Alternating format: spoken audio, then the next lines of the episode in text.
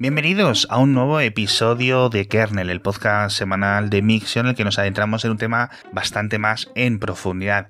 En esta ocasión, como habréis visto en el título del episodio, vamos a hablar de la energía eólica, que sigue siendo, por una parte, uno de los métodos más sencillos, más eficientes y más baratos de producir pero que a su vez es mucho más complicada de lo que parece a nivel financiero, a nivel ambiental, a nivel geográfico. Hay un montón de grandes variables que hasta que no estás un poco metido dentro de la industria, no acabas de ver. Son problemas que directamente desde fuera para alguien un poco más lego en, esto, como yo mismo, pues no nos enteramos. Para aclarármelo tanto a mí como a vosotros los siguientes, he traído al podcast a Sergio Fernández Munguía, que aparte de trabajar como ingeniero dentro de la industria eólica, es un excelente divulgador de la industria renovable, pero específicamente también, obviamente, pues de lo que él trabaja, que es lo que le gusta, que son todos estos aerogeneradores, tanto los terrestres como los marinos y toda la tecnología y labores de ciencia y de ingeniería que se necesitan para su creación y su instalación. Además, Sergio tiene uno de los boletines en español que a mí más me gustan, que se llama Wind Letter, que como podéis eh, entender por el propio nombre, pues va precisamente, ¿no? Un boletín, una newsletter sobre la energía eólica. Es 100% recomendable. A mí me gusta mucho porque cuenta información que es que literalmente no encuentro en otro sitio y que en muchas ocasiones me vale a mí para encontrar noticias que contaros en el podcast diario. Entonces, dicho esto y antes de dar paso a Sergio Fernández, vamos a hablar del patrocinador, que os lo cuento ahora, y así vamos a poder estar de cháchara y mantener toda la entrevista de seguido y sin corte. Ya sabéis que el patrocinador de esta semana es Globant, que cuando un gobierno, cuando una multinacional, cuando una empresa de cualquier tipo de tamaño reconoce que no puede encarar un problema técnico, pues oye, descuelgan el teléfono, llaman a los expertos de Globant para poder solucionarlo. Estamos hablando de aerolíneas, de bancos, de diseñadores de videojuegos, de cualquier tipo de empresa. Estoy seguro que también colaboran con un montón de proyectos de energía renovable, sin ninguna duda, porque ese es el modelo de negocio de Globant, ¿no? Transformar organizaciones para un futuro digital y cognitivo y hacer posible que empresas y que gobiernos se transformen en todos los aspectos para dar un salto hacia el futuro. Y qué más futuro que la energía eólica, obviamente. Y sé que muchos de los oyentes de Kernel y de Mixio ya les conocéis de siempre a la gente de Globant, pero bueno, si vuestra organización necesita un socio tecnológico de primer nivel, contad con Globant. Recordad que podéis entrar en globant.com para ver todos los proyectos, todas las cosas tan, tan, tan, tan interesantes e increíbles a nivel tecnológico que hacen. Ahora ya, vuelvo con Sergio, porque como os decía al principio, este es una industria que desde fuera quizás pueda parecer excesivamente simple, es decir, cosas que giran y generan electricidad y no tiene mucho más, ¿no? Pero realmente hay muchísimos elementos y muchísimas variables y mucha más complejidad oculta que espero que nos la pueda explicar y detallar en el episodio. ¿Qué tal estás, Sergio Majo? Muy bien, muy bien, Alex. Muy, muy contento de estar aquí. ha, sido, ha sido un episodio para grabar este complicado, ¿eh? bueno, es que es una semana un poco rara, la verdad, y yo también ando bastante descolocado. Sí, no, pero mira que normalmente suelen ser, yo tengo que estar detrás de los invitados. Oye, mira, que dijimos de grabar el martes, no sé qué, y al pobre Sergio le he tenido mareadísimo y me ha tenido que estar persiguiendo él para grabar. En fin, vamos a hablar de energía eólica, que además yo creo que a mí me gusta, creo que me gusta más que la, que la solar. Te lo tengo que decir así. ¿A ti también? A mí, no, pues a ver, como te puedes imaginar, sí, aunque yo creo que, bueno, aquí mi respuesta no tiene mucho, mucho validez, pero considero que es más divertida en general. O sea, al final, el, la energía solar es más simple, llamémosla, ¿no? Eh, eh, y, no, con esto no quiero meterme con, con, nadie ni con la solar, por supuesto, pero, pero sí, sí, eh, un aerogenerador al final es una máquina más compleja, vamos a mm. decir, y considero que más, que más, sí, más divertida puede ser. Sí, yo es que la veo más, es lo que dices tú, más máquina. Puedes ver las cosas moviéndose y dices, ah, pues mira, está funcionando. Un panel solar, pues dices, ah, pues vale, ok. no dice nada, no dice nada, eso es verdad. Eso es, no, tienen, no tienen personalidad. En fin, vamos a hablar un poco del estado de la energía eólica, obviamente esto es un elemento que ya con nosotros, pues te iba a decir siglos, teniendo en cuenta los molinos de viento de toda la, de toda la vida, pero vamos, últimas décadas a nivel de generación eléctrica. Como me comentabas tú por privado, España es un país relativamente pionero en la generación eléctrica con fuentes eólicas, ahora mismo, por ejemplo, estamos en unos meses donde la energía eólica pues es muy prevalente, lo estamos viendo constantemente, nuevo récord de producción, nuevo récord de instalación, de potencia instalada, no sé qué. Cuéntame un poco cuál es la situación a nivel actual. Hombre, pues ahora mismo eh, podemos decir que, bueno, de hecho, con los datos de, 2021, la eólica fue la, primera fuente de generación de, España. Que vamos, eso ya nos dice que, no hablamos de una tecnología que sea incipiente, ¿no? O que sea algo muy, muy nuevo, sino que es una tecnología madura y, y completamente establecida pues, en, muchos, en muchos de los sistemas eléctricos eh, de los países desarrollados, llamémosle, ¿no? Y bueno, sí, o sea, en España te ha sido la, primera fuente en 2021, superando a la nuclear después de, muchos años. Yo creo que fue en 2013, la última vez que la eólica también fue la primera fuente de generación, que aquella fue la primera vez eh, en que la eólica tuvo ese, ese título honorífico, llamémosle. Y bueno, y ahora pues España tiene 28, unos entre 28 y 29 gigavatios de potencia eólica instalada, por ponerlo un poco, porque los gigavatios no dicen mucho, ¿no? Pero eso, sería más o menos la, demanda pico de España en un día festivo, ¿vale? Un domingo o un día, un día vacacional. Claro. Eso suponiendo que todos los aerogeneradores, claro, produjesen al 100%, ¿no? Que es algo que no ocurre, vamos. O sea, nunca vamos a tener esos 28, 29 gigavatios operando al 100%. Eso es porque muchas veces hablamos de algunos términos, como lo de la potencia instalada que dices tú. Eh, los vamos a ir aclarando a lo largo del, episodio, pero básicamente potencia instalada, explícame un poco rápidamente qué es lo que es. Vale, eso sería la potencia máxima que es capaz de, bueno, vamos a hablar de un solo aerogenerador, ¿no? Para simplificarlo, pero sería la potencia máxima que es capaz de generar ese aerogenerador. Se le llama también su potencia nominal, ¿no? Un aerogenerador de 5 megavatios, pues puede generar como máximo, ¿no? En condiciones nominales 5 megavatios. Pero claro, pues dependiendo del viento, ¿no? Y de esa variabilidad del viento, pues puede estar trabajando a 4, a 3, a 2 o a 0, claro. Un día, un día en el que no haya viento.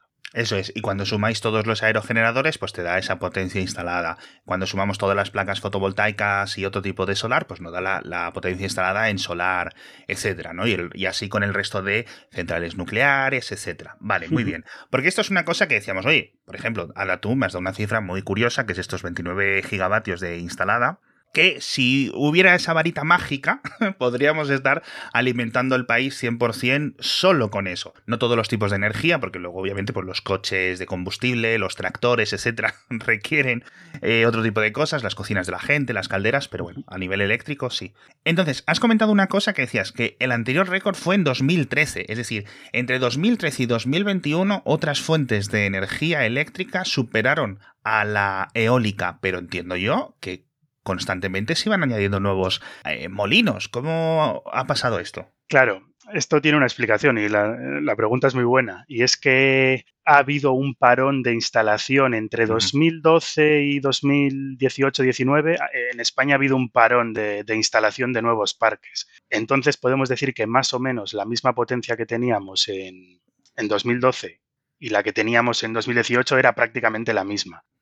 Y también el viento pues es un poco azaroso, ¿no? Vamos a decir que hay años mejores, hay años peores, ¿no? Y entonces, claro, esa, esa variabilidad del viento hizo que ese año 2000, 2013 fuera especialmente bueno y superase a la nuclear, ojo que no estoy diciendo que fuese el récord de generación eólica en términos absolutos, sino que fue la primera fuente de generación y eso no ha vuelto a ocurrir hasta el año 2021. Es, eh, así ha sido. Sí que es verdad que ahora en 2021 sí tenemos, pues si en el año 2013 teníamos unos 23 gigas, creo recordar, pues ahora en 2021, como te he comentado, pues entre 28 y 29.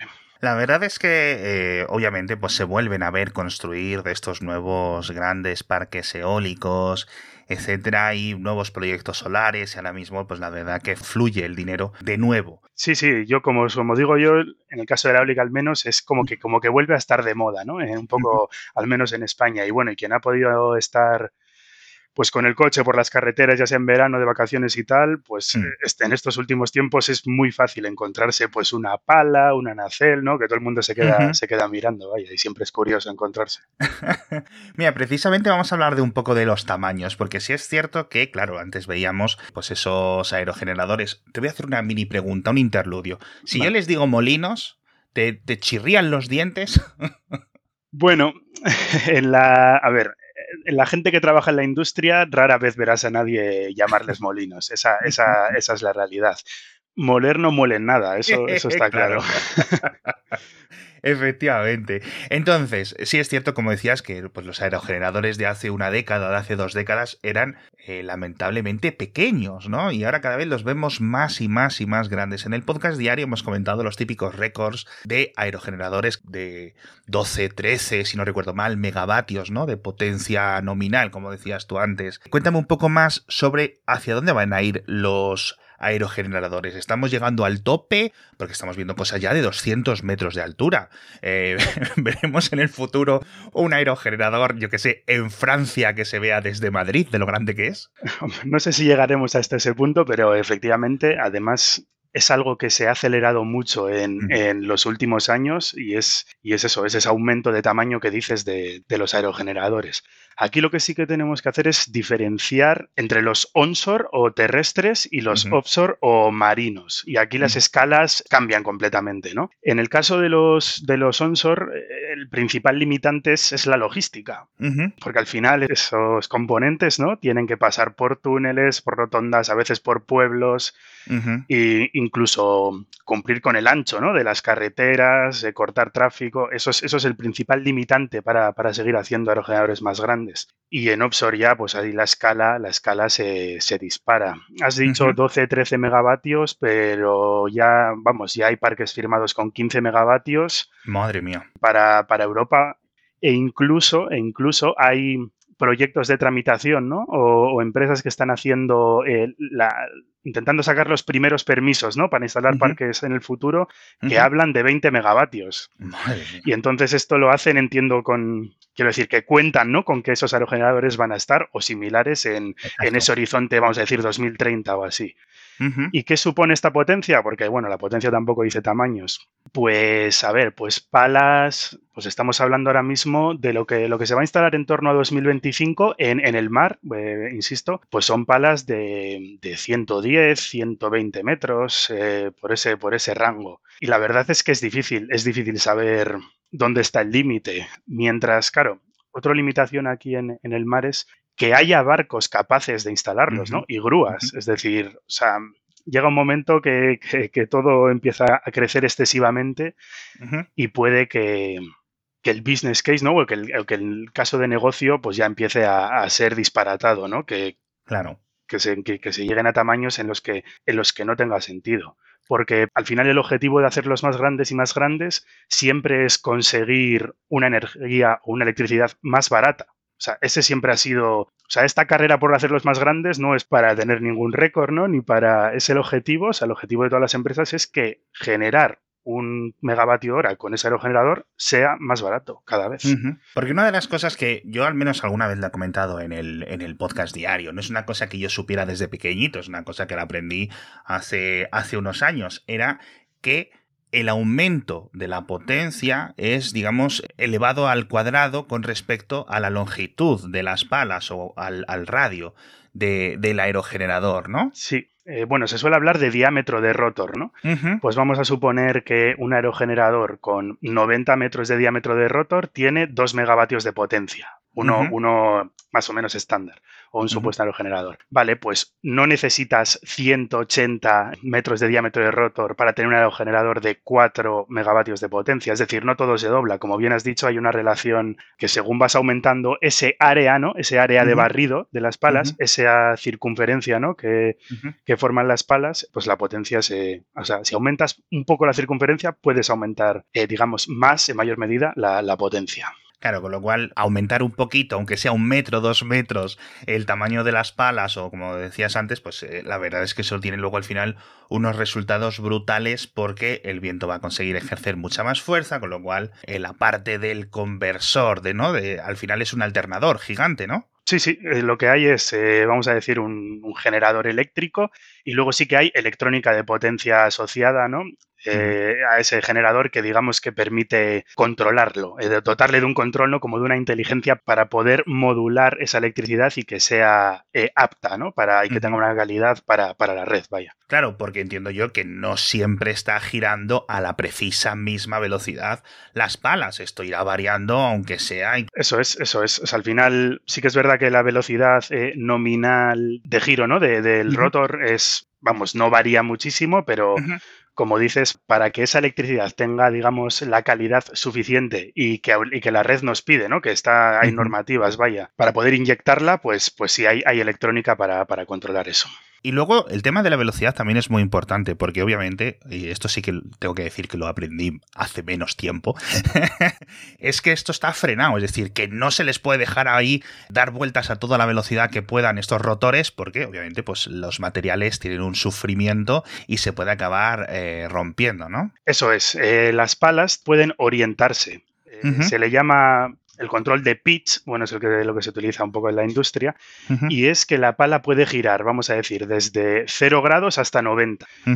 Claro, cuando las velocidades de viento son bajas, tú tienes la pala en el punto óptimo para poder aprovechar al máximo ese viento. Pero cuando ya superas cierto nivel de viento, si, si, mantuvieses la pala en ese punto, lo que, lo que has comentado, eso empezaría a girar cada vez más rápido y la integridad del aerogenerador correría peligro. Entonces es cuando las palas se orientan para provocar una pérdida aerodinámica, digamos, y entonces controlar la potencia que cogemos del viento, ¿no? O sea, para, que, para que se mantengan los parámetros de diseño el aerogenerador. Y esos son unos giros que van muy lentitos. No me suena a ver que se ajusten rápido, ¿verdad? Sí, eh, en operación normal eh, ese giro sí es, se, va ajustando pocos grados. Al final vamos a suponer que el viento es más o menos constante, ¿no? No es algo que suba mucho, baje de repente en segundos. Entonces eso se va controlándose de una manera más o menos eh, fluida. Sí puede haber una ocasión en la que, en la que esa rotación de pala, ¿no? Ese cambio de ángulo sea muy rápido y sería en un caso de emergencia. Si el aerogenerador, por ejemplo, detecta cualquier problema, ¿no? En el que diga me tengo que parar, sí o sí, eh, lo que hace es girar ese ángulo muy rápido para que entre en pérdida aerodinámica de forma instantánea y así las palas se detengan. Y el control del viento, digamos, el, estado del viento cuando llega al aerogenerador, ¿lo mide el propio aerogenerador o hay algún tipo de sensores alrededor de los parques que le van diciendo, oye tú, mira, estoy a un kilómetro hacia el este y que sepas que los vientos acaban de aumentar? ¿O esperamos a que llegue el viento al aerogenerador porque hay suficiente tiempo para responder? No, se espera, se espera. Al final el aerogenerador tiene un modo stand-by, llamémosle, que está esperando. Eh, que tiene ya las palas, digamos, orientadas, preparadas para, para que en cuanto la velocidad de viento sea suficiente, directamente empezar a girar.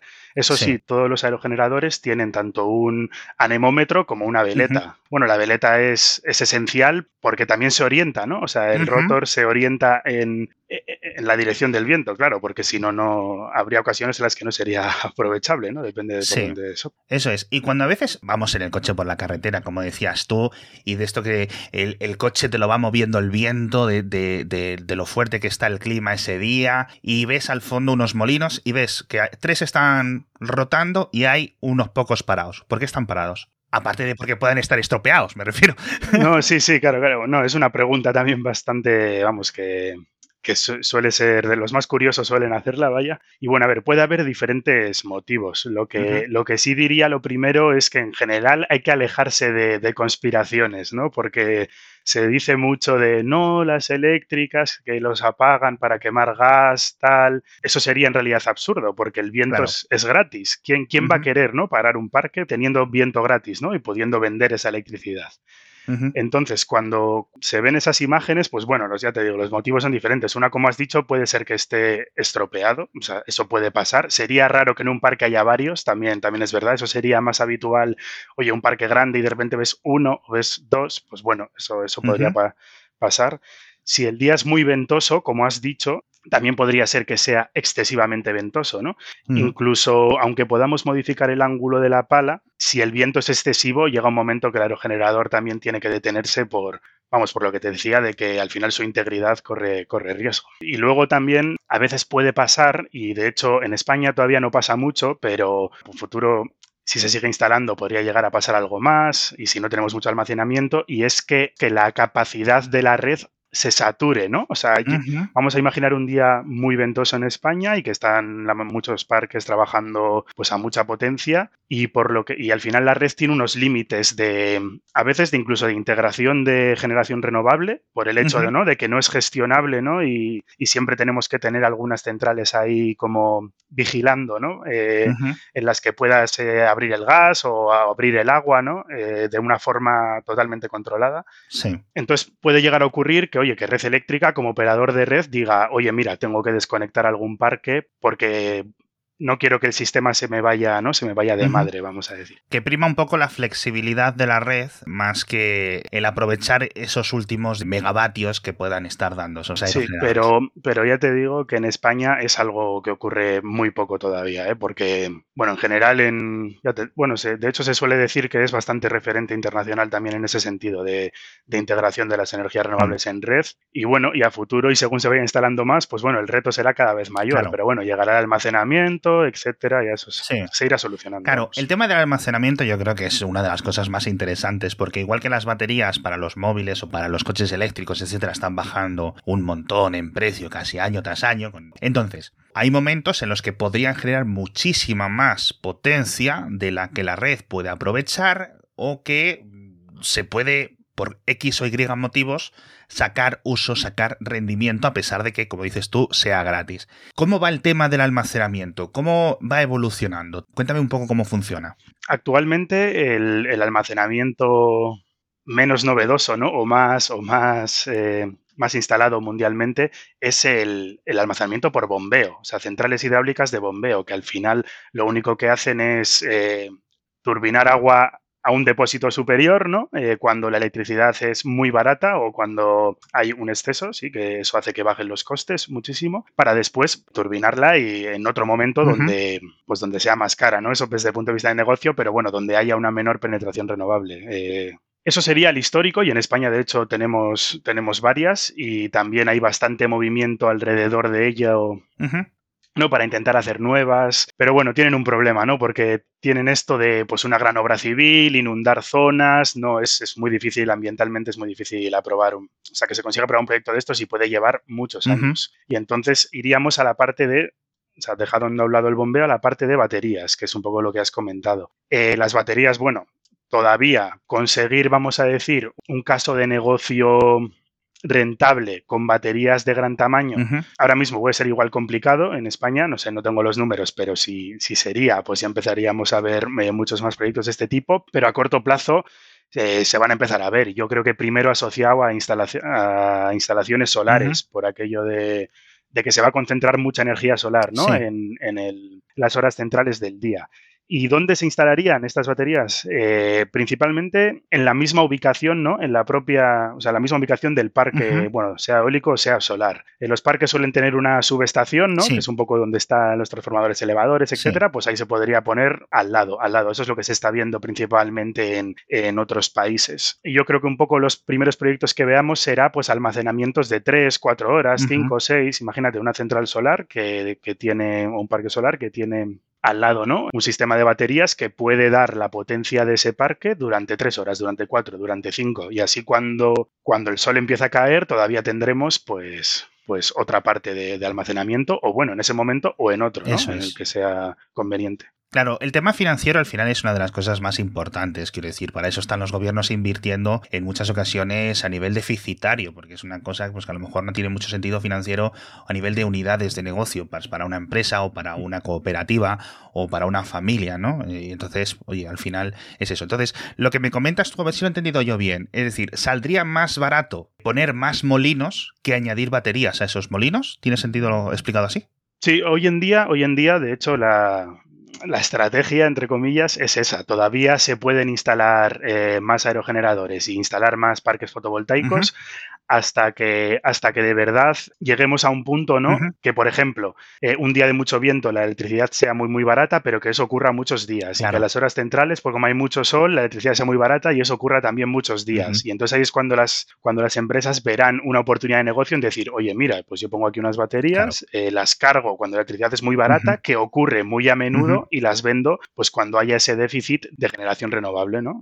sí, absolutamente. Y además, por volver un poco al tema de, las hidroeléctricas, eh, es, una, es una tecnología que es tan simple, es decir, una cosa que gira, la convierto en electricidad, con esa electricidad giro otra cosa, subo el agua y el agua la dejo almacenada. De verdad que son mecanismos casi, no de la edad de bronce, pero vamos, mecanismos que dices esto hace 3.000 años ya existía, ¿no? Y ya estamos, parece que estamos inventando eh, el futuro. Dicho esto, quiero que me expliques un palabra rarísimo que he aprendido hace unos, hace unos días. Dunkelflaute. ¿Qué es esto? Buena pregunta. Y es básicamente que se acumulen varios días de, muy baja generación renovable. Es decir, varios días seguidos, ¿no? O bueno, horas, días, un periodo de tiempo seguido en el que la generación renovable es muy baja y por lo tanto hay que generar mucha electricidad pues con otras fuentes de generación, que pueden ser nuclear, gas o carbón. Ya que el término es alemán, en este caso se, principalmente se refieren a, generar electricidad con carbón, que Alemania aunque sea uno de los referentes, ¿no? Siempre se le haya considerado uno de los referentes de esta revolución verde, llamémosle, ¿no? O de esta apuesta por las renovables, tiene un gran porcentaje de generación de electricidad con, con carbón y de hecho tiene muchas minas, tiene muchas minas también. O sea que se junta un poco la estacionalidad del día a día, tanto del viento como del sol, obviamente, pues a las 12 del mediodía, a las 5 de la tarde hay mucho más sol que a las 5 de la madrugada, como todo el mundo puede saber, obviamente luego en invierno eh, la solar es menos eficiente que en verano y la eólica también tiene su estacionalidad, es decir, hay meses en los que el viento es más fuerte, ¿no? Sí, sí, y por suerte tenemos la suerte, al menos, al menos bueno, en España, eh, y entiendo que en el resto de Europa es más o menos similar, no sé, no sé en otras latitudes, que son muy complementarias. O sea, si tú ves perfiles de generación de energía solar y energía eólica, pues en España claramente en, verano, la solar, en los meses de verano, ¿no? O de abril a, octubre, la solar genera mucho más que, en el resto de meses y la eólica al revés, en los meses invernales eh, genera, genera mucho más que en los meses de verano, cuando, cuando el viento está, digamos, más calmado. Que eso, de cara a un futuro, ¿no? Sobre todo, es, es, una buena noticia, ¿no? Esa complementariedad. Y de hecho también eso se aprovecha a veces en parques híbridos, que se les llama, que es en una misma subestación eh, conectar eh, solar y eólica, de tal forma que el perfil de generación sea mucho más plano, ¿no? menos, menos variable, sino que esa combinación permite que sea, que sea más plano. Esto me ha recordado una pregunta que me hizo un oyente hace fácil tres años. Y cuando has dicho esto de los parques combinados, que no sabía qué responderle. ¿Por qué no hay un parque, hectáreas y hectáreas, ¿no? de paneles solares?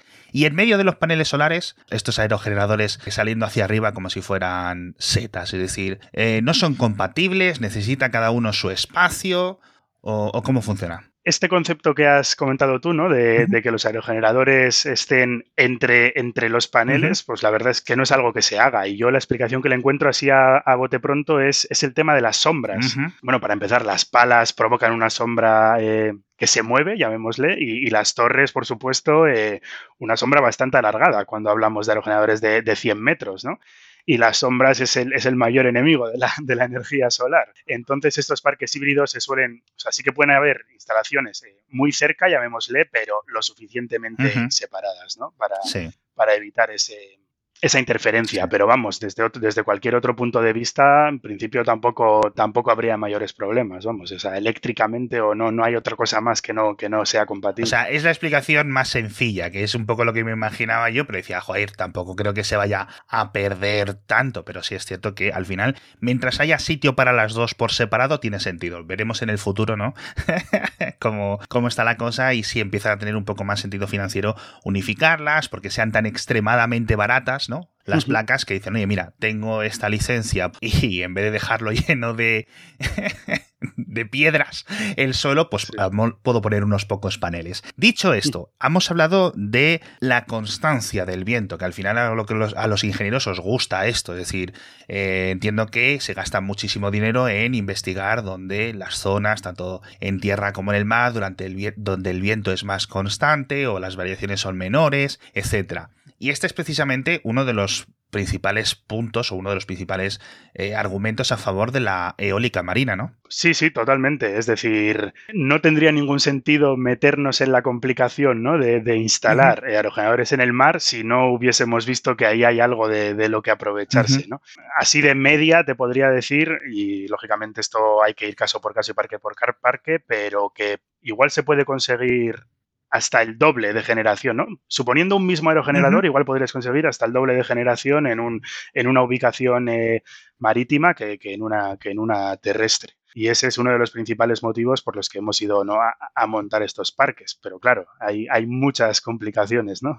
de, llevar los aerogeneradores al mar. Sí, porque más allá de los, los, límites físicos, un poco comentabas antes, de los barcos, el número de barcos, que recuerdo que el año pasado comentar alguna noticia de que no había suficientes barcos para hacer las instalaciones de todos los aerogeneradores que se estaban creando y entiendo yo que habrá un límite a nivel de a qué distancia los puedes poner de la costa, es decir, a cuántos kilómetros estamos hablando cuando hablamos de parques marinos. Técnicamente, a nivel de cercanía, no hay ningún límite de distancia. Es decir, un aerogenerador lo puedes poner a 500 metros o a un kilómetro de la costa. Eso no hay y de hecho existen parques y se les llama Near Shore, ¿no? Eh, que serían como parques que están muy muy cerca de, la costa. Sí que es verdad que se suelen poner en lugares de costa donde no hay apenas actividad humana, ¿no? Pero sí que tendríamos un límite de máxima distancia, ¿no? Tampoco habría una cifra concreta, pero de nuevo nos iríamos al tema económico.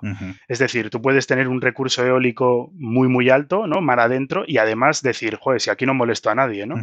pero si ese parque está demasiado, demasiado lejos, ¿cómo llevamos esa electricidad hasta la costa? ¿no? ¿Y cuánto nos va a costar? ¿Y cuántos kilómetros de cable hay que, hay que echar? ¿Y cuántas pérdidas de transporte va a haber? ¿no? Entonces, Hoy en día se intenta, se intenta ir, ya te digo que depende mucho de países, de gobiernos, de normativas, ¿no? Pero se intenta ir a distancias eh, medias, llamémosle. 30, 40 kilómetros es algo bastante habitual, incluso se va, se va a, algo más. Ya te digo, es bastante variable, ¿no? Pero al final alejarlos eh, no es gratis. Por mucho que digamos, joder, así no se les ve o así no molestan a nadie. Eh, no, no, es, es un tema de, equilibrio, normativa, gobiernos y, por supuesto económico también. No, no hay una cifra que se pueda dar exactamente.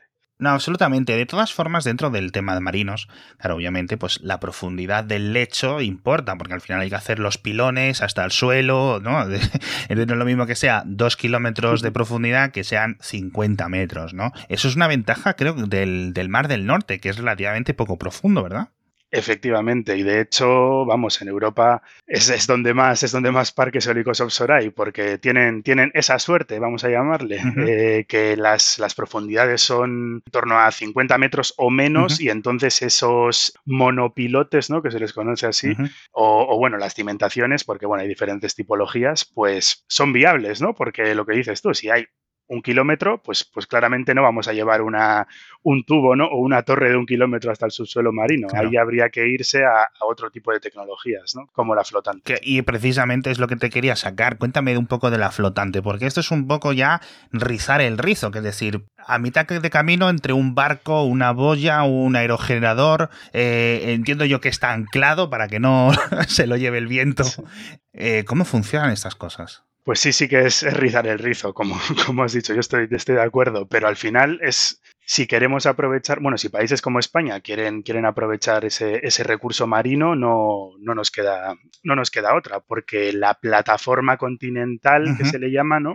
La península ibérica, a poco que vas mar adentro, enseguida eh, tienes, digamos, un, acantilado ¿no? marítimo en el que, el, subsuelo está muy, muy abajo, vamos, muchos metros para abajo. Entonces, la eólica offshore es la, opción que se, está, que se está viendo. Y sí, sí, la verdad es que has dicho bien, es una especie de híbrido entre una boya y un aerogenerador. Y básicamente, bueno, ahora el sector está, la verdad que está muy, muy entretenido, digamos, o muy interesante, porque hay muchas startups, compañías diseñando conceptos, ¿no? Así, construyendo prototipos, pues para ver cuál es, cuál es el mejor diseño, cuál se puede ser más barato, uno que puedes utilizar hormigón, otro acero.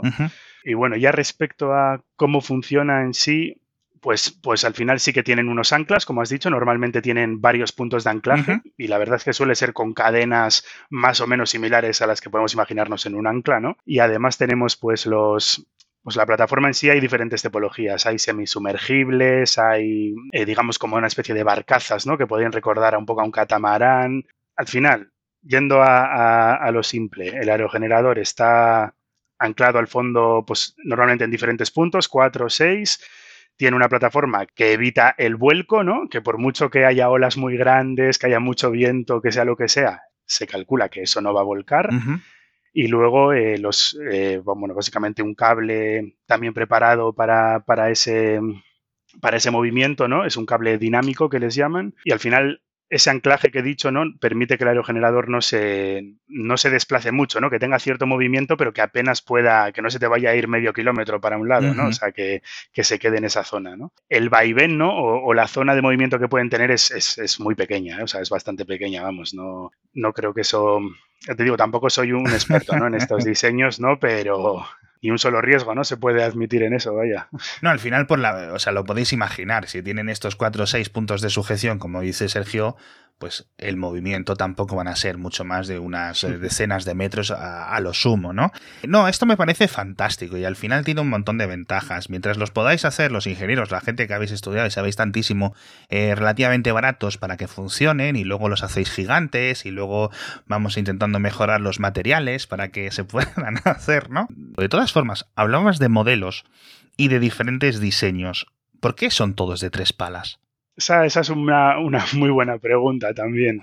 Bueno, vamos a, pensar que somos ¿no? Alguien que está diseñando un aerogenerador desde, desde cero, ¿no? Y dirías, pues bueno, pues vamos a empezar por una pala. Eh, pero si pensamos un poco mentalmente en un aerogenerador de una pala, se, puede no percibir como un desequilibrio, ¿no? O sea, es decir, tú pones una pala a girar muy rápido y dices, oye, esa torre igual igual se mueve demasiado, ¿no? O igual tiembla demasiado. Sí que es verdad que han existido diseños ¿eh? de, una pala y lo que tenían era como un contrapeso, ¿no? Al, otro lado de la pala. Pero bueno, también podemos ver que vas a tener poca superficie de contacto con el viento, ¿no? Al final solo tienes una pala que, pueda tocar, ¿no? Que pueda recibir esa fuerza del viento. Sí. Entonces, venga, vamos, vamos a dos palas, que parece que ese, que ese diseño no, no convence. Vale, con dos palas también si lo pensamos, el, rotor no estaría totalmente equilibrado en cuanto a pesos, porque pues, si tenemos las palas horizontales o, o en posición vertical, pues ahí vemos que, las cargas tampoco es que estén muy, muy balanceadas. Y además, esto ya es por temas eh, de física, un aerogenerador de dos palas necesita girar más rápido que uno de tres palas para conseguir el mismo nivel de eficiencia. Un giro más rápido, pues también equivale a más cargas, eh, las vibraciones se van multiplicando, ¿no? Lo que hace que de nuevo, pues no no sea la solución más óptima. Y de nuevo, eh, existen y han existido aerogeneradores de dos palas y últimamente hay como tímidas intentos, ¿no? De algunas startups y tal, de proponer estos aerogeneradores bipala, con algunos cambios así de diseño y bueno, veremos, pero por ahora ya te digo, son, son papel, ¿no? En cierto modo. Y entonces llegamos al Tripala, que bueno, parece ser que ha sido un poco el, acuerdo, ¿no? O, donde han concordado un poco todos los diseñadores eh, de que es la solución más efectiva en cuanto a balance de pesos, eh, cargas en el rotor. También, claro, irse a más palas podrías decir, pues oye, pues igual consigo un aerogenerador más eficiente, ¿no? Capaz de captar más fuerza, ¿no? Más potencia del viento. Pero ¿cuánto me va a costar? Claro. ¿Va a ser más caro? Entonces, al final, hay que pensar que el objetivo de un aerogenerador, el, el diseño, ¿no? El objetivo del diseño es generar la máxima cantidad de energía posible al mínimo coste posible. Si aumentar palas te permite hacer una máquina más eficiente, pero no reduce tu coste, no es un buen negocio, ¿no? Entonces, digamos que, la industria ha convergido en estas tres palas y, parece ser, ¿no? Que ahí nos vamos a quedar. Aunque ya te digo, con tímidas intentonas parece de las de dos que se, que se oyen últimamente, pero nada comercial todavía. Porque, ¿cuál es la parte más cara de un aerogenerador común? ¿La parte electrónica, lo que es eh, la base, lo que es la instalación, la licencia, las palas? Cuéntame. Buena, buena, buena pregunta. No sé si puedo dar datos excesivamente precisos, pero sí puedo decir que, por ejemplo, en un parque terrestre, en uno onshore, digamos que el coste del aerogenerador es en torno al 70%, digamos, del coste total del parque. Pero si nos vamos a uno offshore, del coste total del parque, el aerogenerador quizás sea un 30 o un 40. Ya te digo, esto es aproximado, ¿eh? porque tampoco tengo exactamente. Y también depende mucho del parque, si está más lejos, más cerca, ¿no? Y en cuanto a un aerogenerador, decirte cuál es la parte más cara, no sabría, la verdad, no, no sabría decirte. Pero, por ejemplo, la torre, intuyo que, que es una parte cara, solo por la cantidad de material, ¿no? Eh, acero además, y ahora que, no está barato precisamente, pero la parte más, donde está lo tecnológico también es, es en la nacel, ¿no? En la góndola, mm. en nacel se le conoce en la industria, que es la caja de arriba, pero bueno, ahí hay un montón de componentes, ¿no?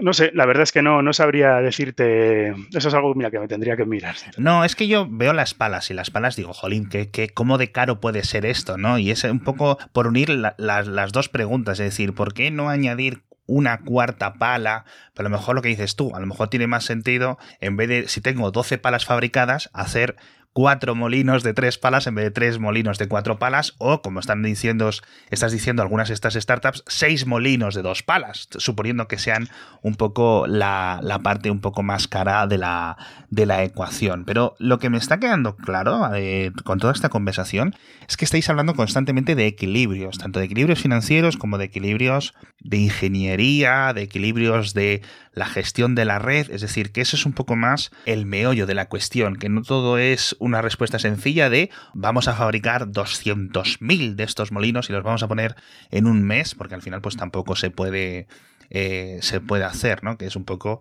una suposición o una duda que podríamos tener muchas, muchas personas. Es decir, jolines, no es una tecnología excesivamente complicada, es repetirla y una y otra y otra y otra y otra y otra vez. Bueno, Sergio, jolines, muchísimas gracias, macho, por explicarnos todas estas cosas tan de la industria y dudas que, pues a lo mejor nunca nos habíamos ni siquiera planteado, ¿no? De unas cosas que asumimos, al menos yo, que son relativamente sencillas y que, oye, pues tienen mucho más eh, complicaciones de lo que, de lo que parece, ¿verdad?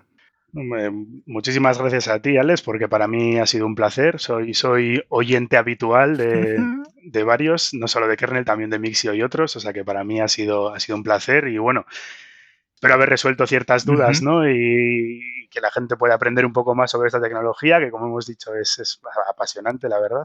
Eso es. Voy a recomendaros, como os he dicho al principio, Letter es una de las mejores newsletters ahora mismo a nivel en general en español. Yo personalmente, pues porque aprendo muchísimo, habla de un montón de cosas que no las encuentro en otros medios, menos en los generalistas de tecnología, obviamente, y al final pues tengo que esperarme eh, semana a semana a que, a que Sergio me la cuente y yo estaba un día leyéndola y dijo, jolines, es que esto de aquí podemos sacar no un episodio de kernel, podemos hacer dos o tres, o incluso a lo mejor te animas, ¿no? A, sacarte el podcast, el podcast de Winletter y, y a petarlo, porque seguro que los oyentes estarían muy interesados, ¿eh? Sería, sería bonito, y no te crees que no, que no me ha pasado por la cabeza alguna vez, ¿eh? pero creo que necesitaría días de 30 o de 36 horas o, de, o, algo así. Sí, sí, sí.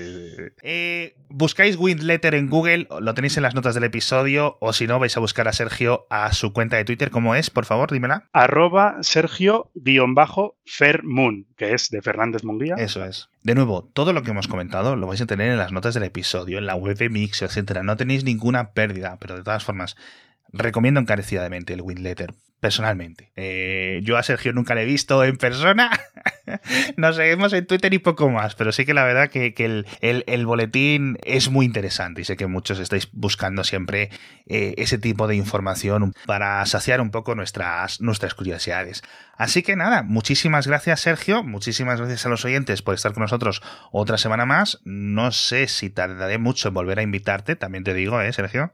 Bueno, cuando lo necesites, eh, acudiré a la llamada, vamos, por supuesto. Y a ver si, oye, mira, si algún día dices, oye, mira, me ha picado el gusanillo, porque de este programa de Kernel han salido muchos podcasts, ¿eh? Que yo ahora aquí les cuento la vida y si les gusta esto de la cháchara y de rajar de lo suyo, y dos o tres podcasts han salido de aquí la semillita y la verdad que estoy muy, muy orgulloso. Así que si te animas, ya sabes que vas a tener muchos de los oyentes interesados. Y con esto ya sí me despido. De nuevo, muchas gracias Sergio, muchas gracias a los oyentes, muchas gracias patrocinador, muchas gracias a los colaboradores. Hasta la semana que viene.